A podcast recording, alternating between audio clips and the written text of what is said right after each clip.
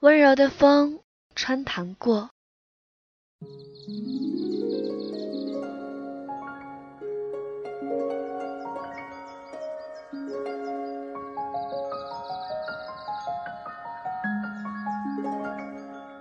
在高考结束的散伙饭上，我的同桌林依人安静地看着大家开玩笑、喝酒、爆粗口、抱头痛哭。他坐在角落里，没有喝一杯酒，也没有拥抱任何一个人，似乎没有高兴，也没有不高兴。隔壁桌是许妍妍他们班，她是我高中时期喜欢的女生。许妍妍被起哄和男朋友喝交杯酒，笑声和闹声交织成一片。我的脑子也一片空白，只是一杯一杯的灌酒喝。我说：“来拍张照片吧。”于是我举起相机，框下了所有的笑脸。大家要散的时候，我说：“等等，再来一张。”我把镜头对准了林依人一个人，他在镜头里对着我温柔的笑。大家都喝得醉醺醺的，似乎只有林依人还清醒着。他一辆一辆的在路边打车，扶着同学上出租车，跟司机仔细交代。我蹲在树下，看见几个林依人的影子，胖胖的立在路边，伸出一只手打车，就突然有热泪往外涌。我也不知道我哭什么。最后，林依人扶我上车，准确的跟司机说出了我家小区的名字。到了楼下，我坐在椅子上，林依人在我旁边，不知道该来扶我还是该继续站着。我说：“林依人，我能问你一个问题吗？”他说：“嗯。”我说：“高中三年，为什么从来没看见你在课间去上过厕所啊？”他有点害羞，笑了笑说：“因为我太胖了。”别人出去一趟，你都不需要挪椅子；我出去的话，你不光要挪椅子，还要起来给我让出位置，我才能出得去。所以我不去。我笑了，都跟我同桌三年啦，你这么客气干嘛？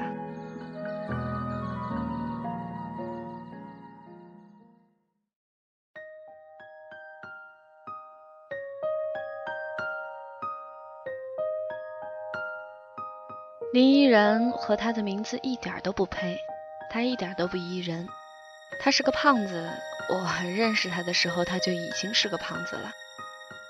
那年我十五岁，上高一，凭着男生特有的小聪明和初中不错的底子，考上了市里最好的高中，和刚刚认识的一群满身臭汗、或阳光或猥琐的男生在学校招摇过市、嘻哈打闹。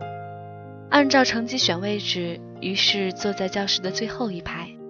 上课的时候，和几个跟我差不多兴趣的男生打赌，英语老师的胸是 C 还是 D。通往幸福路上唯一的障碍就是班主任，他经常会冷不丁出现在后门，从后门的猫眼偷看我们。我被怂恿去用彩色胶布封住了猫眼儿，班主任生气盘查起来，几个没良心的朋友第一个就出卖了我。班主任大发雷霆说：“你们几个混世魔王，怕你们几个影响其他同学学习，就把你们放最后一排。你们几个倒还真就王八看绿豆看对眼了是吧？下星期换位置，我亲自来排。”我的幸福生活就结束在这儿了。几天以后，座位表被贴在黑板前面，我的位置在走廊的窗子那一边，跟窗子中间隔着两个人。旁边便是教室的过道，看到是靠近走廊那一边的位置的时候，我就知道我完了。班主任会随时随地像幽灵一样出现在窗子旁边盯着你。小说看不成了，手机用不成了，小人画不成了，纸条写不成了，作弊也做不成了。在我本来就觉得是晴天霹雳的时候，我看到了坐在旁边的同桌林依人，就更觉得人生无望了。一列三个人，林依人坐在中间，他右边坐着一个每天只知道拿着本子写啊写的女生，左边就是这个上辈子做了孽才沦到这个地步的可怜的我。班上的女生大部分都很瘦，顶多也就是微胖，林依人就成了班上最胖的女生。她的脸不大，但是身上可结结实实都是肉。她也是一个土得像刚刚从解放前走出来的女生，打扮却像一个中年妇女，头发永远扎成马尾或盘在头上，一个夏天就几件 T 恤换来换去穿，夏天也从来没有穿过短裤，都是大地色系的休闲裤和牛仔裤，再加上运动鞋。冬天就在外面裹上棉袄或者羽绒服，更像一个球。本来也是很青春的打扮，但是被林依人穿上，可就完全是另一番模样了。衣服永远是绷在身上，跑步的时候都迈不开步子，只有胸一抖一抖，身上的其他肉也跟着一步一晃。我几乎不跟他说话，即使说话，也基本上都是问句。比如，老师刚刚来过没？讲的哪一页？这章已经学过了吗？他也从来不主动找我说话，倒是跟旁边的女生还蛮聊得来。有时候两个人就趴在桌子上说些悄悄话，然后两个人头靠在一起，偷偷的笑。他来的比我早，走的比我晚，甚至连下课的时候连厕所都没见他去过。这点一直是我心里的一个疑惑，但是那个时候我没空去解开这个疑惑，也懒得理会他，因为我的心里满满的都是许妍妍。许妍妍是特别好看的女生，她眼睛不大，但是一笑的时候就弯弯的、亮晶晶的，鼻子也小巧，唇红齿白，皮肤上没有一点瑕疵，留着中发，偶尔扎起来。巴掌大的小脸，还有一颗小小的虎牙。只要许妍妍一笑，我就觉得我像是在烈日下被炙烤的冰淇淋一样，融化的同时还想着死了我也愿意呀。我经常在看电视的时候，把主角想象成我和许妍妍。我叼着雪茄，踢开大门，犀利的眼光看向其他小喽啰，以迅雷不及掩耳之势开枪结束，救出被当成人质的许妍妍。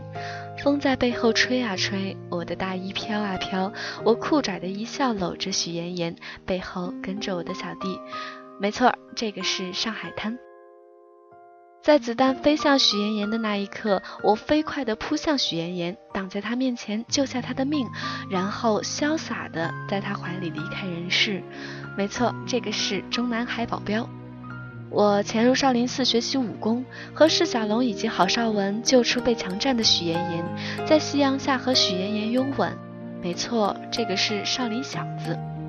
许妍妍在我面前眼含泪水，抚摸着我的脸，同时眼泪掉下来，说：“李哲，我们再也回不去了。”没错，这个是半生缘。哎，这个太阴柔了，而且不吉利，不要这个，呸呸呸。而当我想象完，把目光撤回来的时候，看到了正在旁边做题的林依人的双下巴，顿时就觉得不寒而栗。场景还是那个场景，但是如果把主角换成林依人的话，就从偶像剧变成恐怖片了。我摇了摇头，拿起笔乱写乱画，恍然听到有人叫我的名字，一抬头，英语老师正盯着我。李哲，东张西望什么？说的就是你。作业呢？我我我忘在家里没带。这种招数我从念书到现在用了很多次，原以为老师会说下次带来或者下次注意，但是英语老师说，那行，给你十分钟回去拿吧。啊，我家蛮远的啊，你家不就住在学校对面吗？上次你爸见我还跟我打招呼，让我特别关照一下你，赶紧的回去拿。老老老师，我好像带了，我我再找找啊。我把桌子盖掀起来，开始慢腾腾的一本一本的翻，嘴里还自言自语：“哎，去哪儿了？也不在这儿，到底哪儿去了呀？”老师翻了我一个白眼儿，说：“那你慢慢找啊，下课要是还没找着，我就打电话让你爸给你送来。”我猛点头。用事挡着自己，病急乱投医地问林依人：“昨天的作业是什么？”他在本子上写：“情景对话。”然后把本子推了过来。你们都交了吗？他点了点头。早上就交了，课代表让你交，你在睡觉。我用那本书打了打自己的头，我就等死吧我。这里有一份草稿，我交上去的不是这个，你要吗？我猛点头，快给我。他拿出一个本子交给我，我把它藏到英语书下，在前面摞起高高的书，开始奋笔疾书的抄。终于在下课的时候交上了作业，英语老师也就睁一只眼闭一只眼的放了我一马。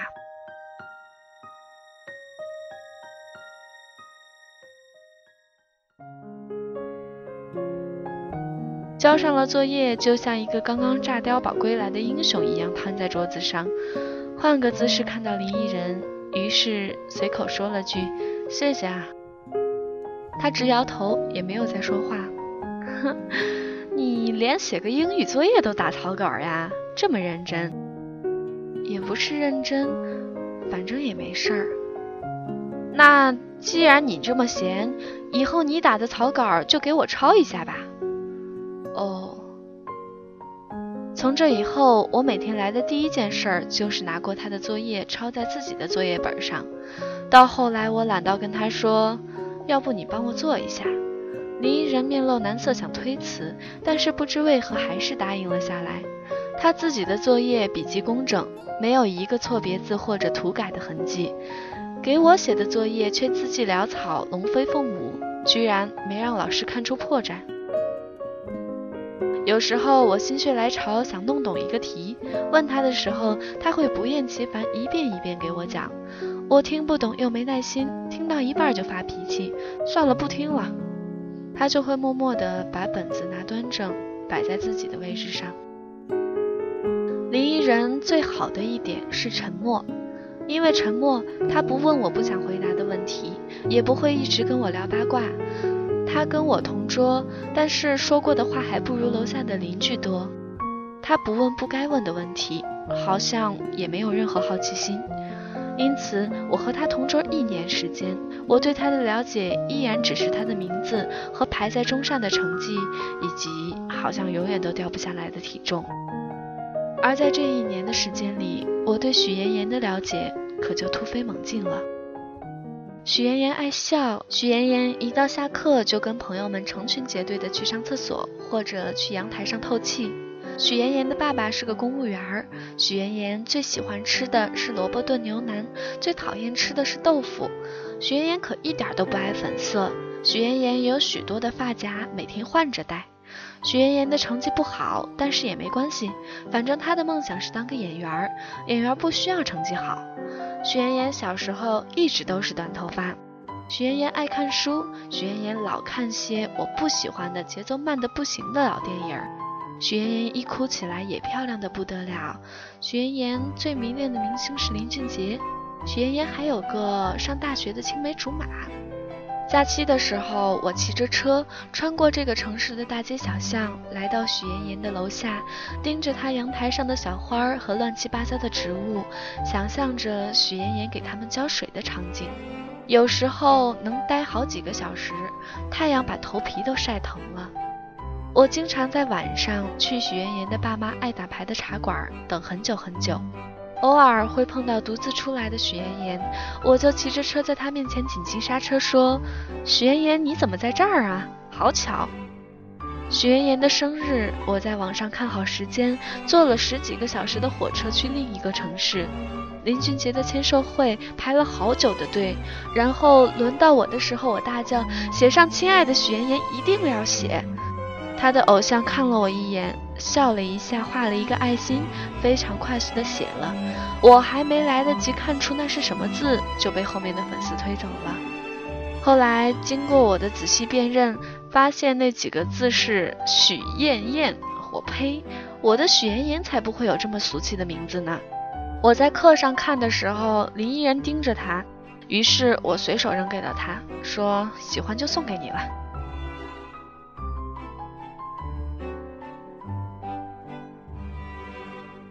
我忍着瞌睡，仔细看完了许妍妍说喜欢的那些电影儿。我一部也不喜欢，可是看完之后就觉得自己又渊博了。这样，许妍妍跟我聊电影的时候，我就不会没有话讲。我把许妍妍的每张照片都存起来，翻了许多在她空间留言的人的相册，找到关于许妍妍从前的点点滴滴，宝藏一样的锁在电脑里。打球的时候，如果许妍妍坐在观众席，我比任何时候都拼命，带着球横冲直撞，我什么阻碍都看不见。自从我知道了许妍妍喜欢成绩好的男生之后，我每天都预习第二天要讲的内容，不厌其烦地骚扰林依人，让他给我讲题。为了有一天考得很好的时候，许妍妍投过来的微笑。我也想过表白，但是当我看着许妍妍亮晶晶的眼睛的时候，我就紧张的说不出话了。很少碰见让我紧张的事儿，可是许妍妍总能。要是追根究底的话，大概是许妍妍的眼睛太漂亮，漂亮的让人觉得在她面前永远一无所有，永远两手空空。下课的时候，我盯着许妍妍跟旁边的同学翻一本杂志看，不知不觉就看呆了。转过去发现林依人正在看我，我忙解释：“我我没在看他，我在看他的发夹，真好看。”许妍妍别了一个淡蓝色的发夹，是 X 的形状，在耳朵的两边。林依人点头：“嗯，是好看。”我没接话，低下头来玩手机。过了一会儿，林依人用胳膊肘拐我，我急忙收起手机，端正姿势假装看书，直到班主任走。我突然没头没脑地跟林依人说：“我喜欢他。”嗯，林依人点了一下头。下节什么课？数学。好烦。下下节呢？体育。靠，又是体育，还是学交谊舞吗？嗯，我他妈的真是想不通了，那个体育老师脑子里有屎吧？你们女生学跳舞就算了，凭什么让我们也一起呀？我都逃了一节了，怎么还没学完？我现在最他妈讨厌体育课了，我也很讨厌。先是自由分组，我本来是想邀请许妍妍跟我一组。但是在我还没想好措辞的时候，许妍妍已经被另一个男生牵着手开始练习了。我随便邀请了一个女生，最后落单的林依人和一个男生。那个男生喊：“老师，我不跟他一组，他那么胖，影响我发挥。”所有人的眼光都投过来，包括许妍妍。林依人站在原地，低着头，手足无措，一句话都没有讲。他又没招你惹你，你说话干嘛那么难听啊？我跟你换。我不知道为何说出这句非常男子气概的话。林依人看着我，眼睛里的泪水越蓄越多，他急忙看向别处，把手交到了我手里。其实我也不想跟他一组，但是我至今都说不清楚当时逞能的原因。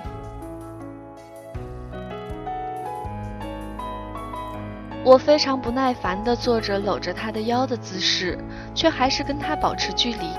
无奈他的体积太庞大，我的手根本伸不到那么长。所有能跟别人轻松完成的优美动作，跟笨拙的林依人一起就成了笑料。他满脸歉意地看着我练习动作，明明是我动作的不规范，却拼命地跟我道歉，小声地说着对不起。大家都停下来看着我们这一组。有的起哄，有的偷笑，有的看热闹。我心里不痛快，于是故意摔倒，装作扭伤。剩下的半节课，便和林依人坐在旁边休息。我看着许妍妍和别的男生牵着手练习，心里涌起一阵难过和不快。转移注意力，问旁边的林依人：“你现在有没有特别想做的事儿？”谢谢。啊？不客气啦，我是在问你有没有特别想做的事儿。我现在就特想揍人。我盯着搂着许妍妍跟许妍妍四目相对，笑得正开心的那个男生。有啊，就是跟你说谢谢。那有没有特别想得到的？没有。他想了想，摇头说：“怎么会没有呢？没有喜欢的人吗？没有想要的东西吗？没有想实现的愿望吗？生活真无趣啊！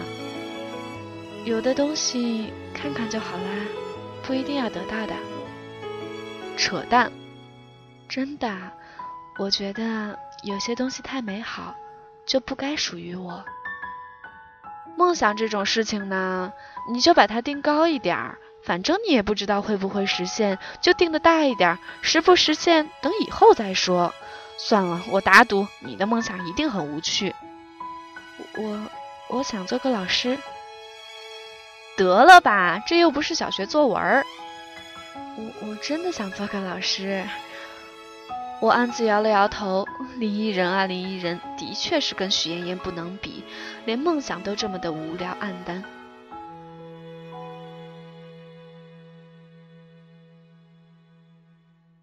文理分科前夕，我害怕许妍妍分到别的班，跟我的距离更远了。于是我决定跟许妍妍表白。我在上课的时候翻遍了所有我能想到的情书，东拼西凑，再加上自己匮乏的语言，开始写情书给许妍妍。林依人用胳膊肘拐了我一下，我立马用书把情书遮起来，假装聚精会神地做物理题，嘴里还念念有词。趁着老师转身的档口，把情书匆匆忙忙地折了一下，塞进校服口袋。不出所料，从那次体育课以后，林依人就经常缺席体育课。当我打完篮球，大汗淋漓从操场回来的时候，看到只有几个人的教室里，林依人以一种很怪异的姿势坐着。有纸吗？我问。他的背歪着，坐在凳子上坐了一半，打开书桌。半遮半掩的掏纸巾，从书包的缝隙里，我瞥到了一个粉红色的包装袋。我突然就明白了林依人这么做的原因，可能是因为生理期。我接过纸擦汗，问：“干嘛还不回去？他们上完体育课就直接回去了。”林依人说：“晚点再走。”我点点头，把校服拉链一拉，篮球往桌子底下一放，就从后面走出教室。下午的教室没有开灯，林依人的背影看着依旧是一种很扭曲的姿势。我看着他的背影，又折回去，把校服扔给他。我家停水了，帮我洗洗吧。林依人一脸惊讶，还没反应过来。我牵过衣角闻了闻，不要因为衣服上的男人味爱上我啊！我要求可是很高的，快点去吃饭吧。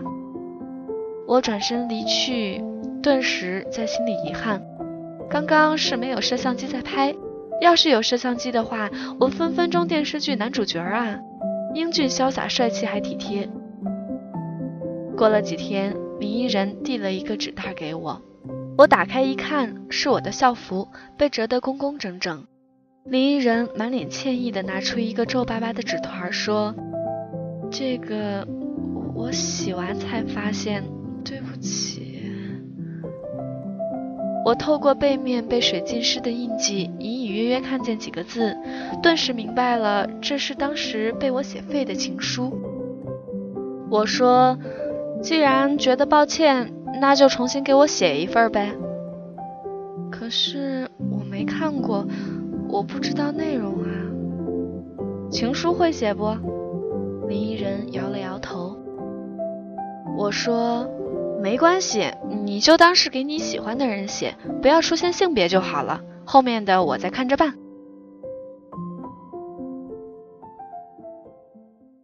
我正在研究试卷上的红叉的时候，林依人推过来一个信封，淡绿色的花纹，我大喜。拆开一看，这感天动地的文采，加上我这个帅的惨绝人寰的长相，许妍妍还不非我莫属。我在心里仰天长啸。我躲在被子里，借着手机的光看着那封情书，一个字一个字的编辑，然后发送给了许妍妍。接下来就是漫长又煎熬的等待。我联想了很多种回复：如果拒绝的话，我应该怎么说？如果答应的话，我接下来要带许妍妍去哪里约会？我把屏幕按亮了一次又一次，但是却没有收到任何回复。许妍妍没有理我。第二天我没去上学，装病赖在床上，说自己要死了，谁都懒得理。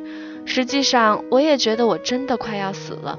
手机滴滴的响，我急忙从枕头下掏出手机，却立马失望了，是林依人发来的。他问：“老师现在要收分科的志愿书了，你的交了没？”我回他：“你帮我写一张，我选理。”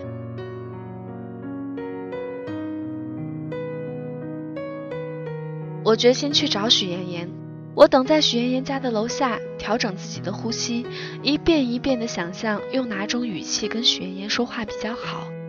嗨，许妍妍，又见面啦。许妍妍不知道能否闪光给点时间聊一下。你收到我的短信了吗？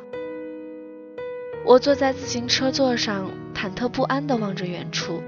许妍妍出现了，但是旁边还有一个男生，我不认识。两个人抱着书肩并肩走着，许妍妍走进楼道儿，又转过身，快速的在男生脸上亲了一下，才跑进去。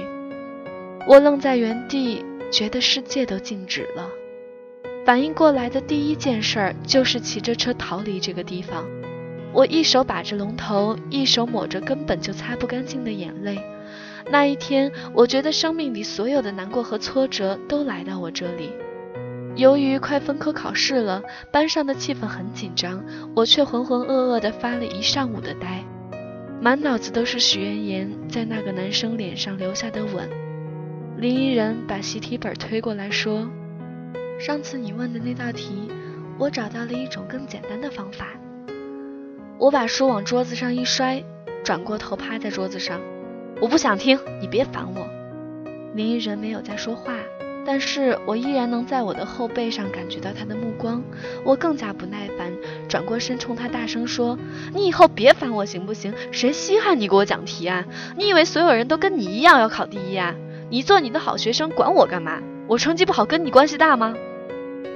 林依人看着我，眼神里写满了失望。他说：“你别这样。”那你想我怎么样呀？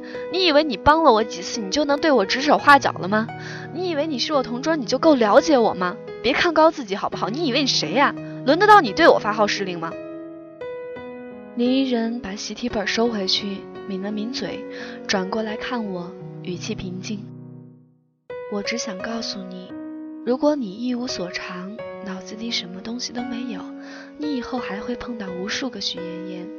但是你一个都抓不住，我愣在原地，像是闷生生的吃了一个拳头，一句反驳的话都说不出来。我没想过一向沉默的许妍妍会顶撞我，也没想过她会如此否定我。虽然她说的是我并不想承认的事实，但是细想，对我抱有希望并且耐烦的，也就林依人一个。世界上有那么多人这么对我的。偏偏不是许妍妍，她像一把刀子，我用它来搅动我的心，虽然痛，但是却乐此不疲。年少的战争总是短暂而可笑的，因为这次争吵，我和林依人一个多月都没有说话，一直持续到新学期的开始。许妍妍选了文，去了别的班，我和林依人选了理科，还是同桌。他依然温柔沉默，不厌其烦地给我讲同一道题。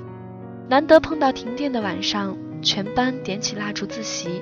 我趴在桌上，林依人专心地给我讲现在完成时和过去完成时的区别。她依旧是那个很土很土的女生。一年过去了，好像稍微瘦了一点儿，又好像没瘦，看不大出来。但是我头一次在烛光下看着她。她的整张脸被映在橘黄色的烛光里，格外温柔。我第一次觉得，原来林依人也是很好看的。分科后一星期，许妍妍又换了男朋友，对象不是她的青梅竹马，而是另一个班的学习委员。我听说这个消息，又沉默了好几天。走在斑驳的树影下，想起关于许妍妍的点点滴滴，把泪水抹干净，不知不觉走到了许妍妍班级外面。看到他听着歌，利用课间的十分钟跟那个男生在阳台上说着话。到这儿，我才觉得我为期两年的暗恋终于结束了。因为就算再次选择，他也没有选择我。从此，我的目标变成了大学。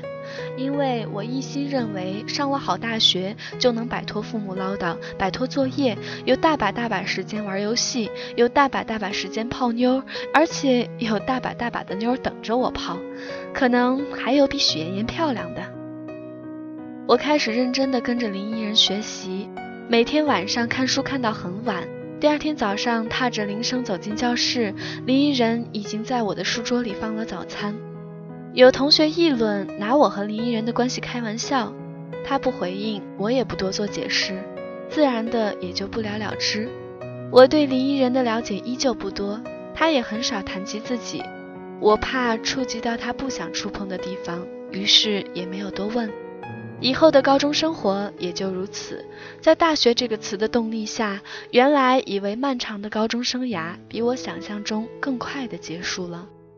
最后一次班会，班主任说着加油的口号，说：“你们要相信自己，不管你们发挥的好还是不好，只要你尽力了，就是我们高三十四班的骄傲。”离别在即，我突然觉得班主任居高临下的姿态也没那么讨厌了。班会结束以后，男生留下来布置考场，清理所有课桌里的东西。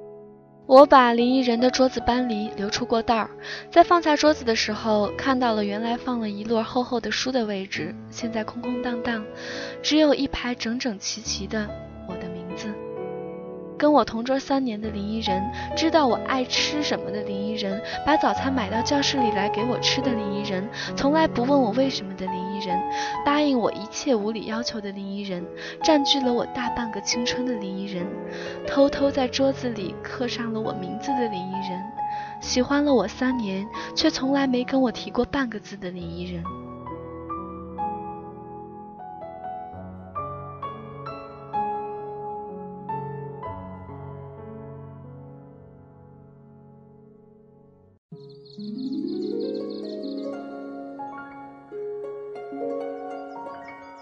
在高考结束的散伙饭后，我还问了林依人一个问题：喜欢一个人的话，应该告诉他吗？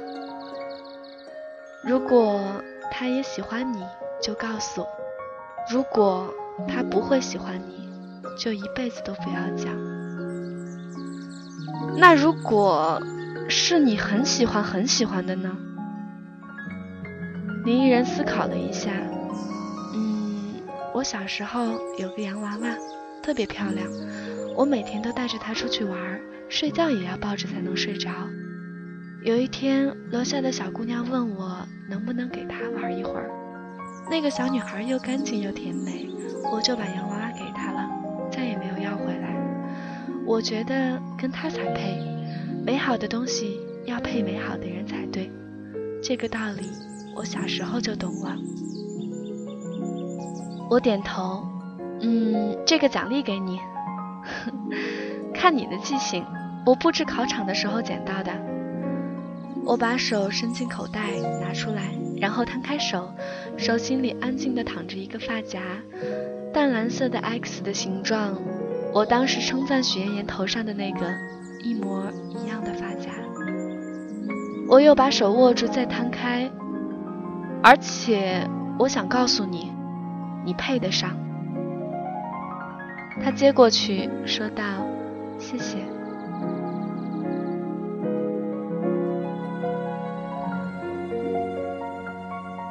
我和林依人去了不同的城市。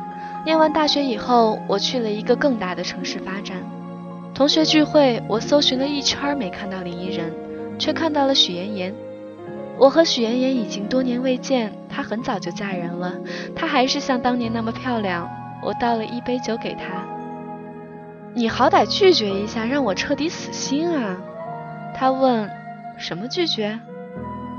我说：“ 我我给你发的告白短信啊，我在被子里编辑了好久，结果你一个标点符号都没回我。”她一脸诧异：“告白短信？我没收到啊！”我还说你怎么后来都不找我？我愣了一下，原来没收到啊。他认真的点了一下头。林依人没来，他很少用社交网站，不传自己的照片，不写心得，也没有微博。可是我知道他已经瘦了很多，变成了真正的艺人，做了英语老师，在当初我们念书的那所学校。他们说他碰巧赶上去参加教研会，所以不来了。我不停询问林依人真的不来了吗？大家调侃，看林依人没来，你失望的那样儿。果真，年轻时候的恋情才是最珍贵的。我从没喜欢过林依人，而我的青春里到处都是林依人。晚上回家以后，我翻箱倒柜找出了当初林依人替我写的那封情书。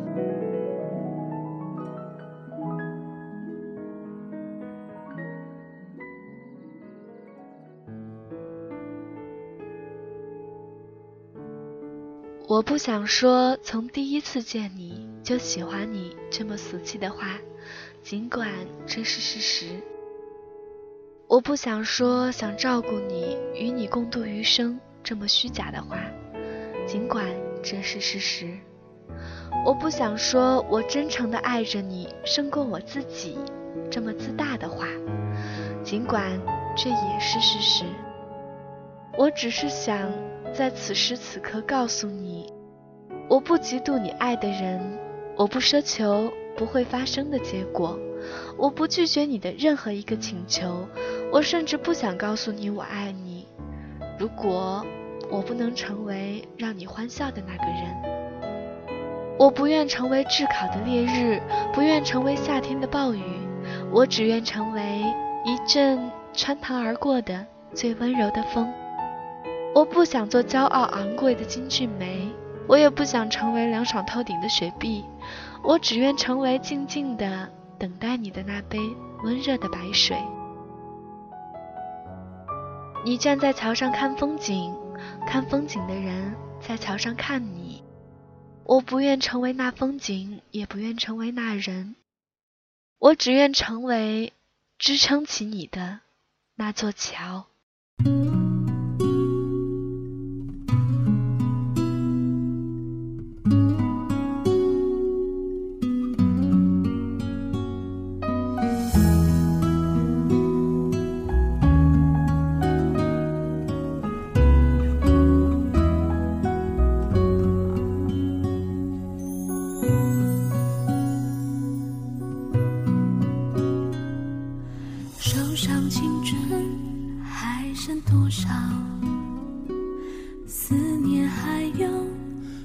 少煎熬，偶尔紧肩拥过的数字，留下了时光的线条。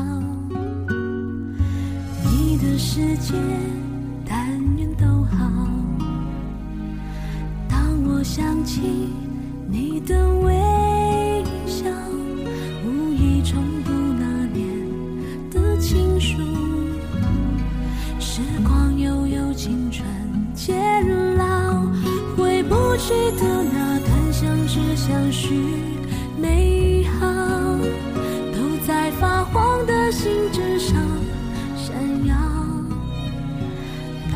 青春失去记号，莫怪读了心还会跳。你是否也还记得那一段美好？也许写给